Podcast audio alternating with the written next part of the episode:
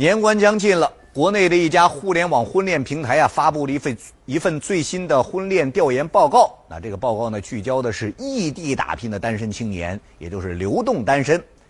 南方都市报的报道说啊在流动单身的眼中呢最不容易融入的地区依次是上海北京和广东。流动单身的恋爱普遍不顺利异地恋保质期较难维持超过七个月。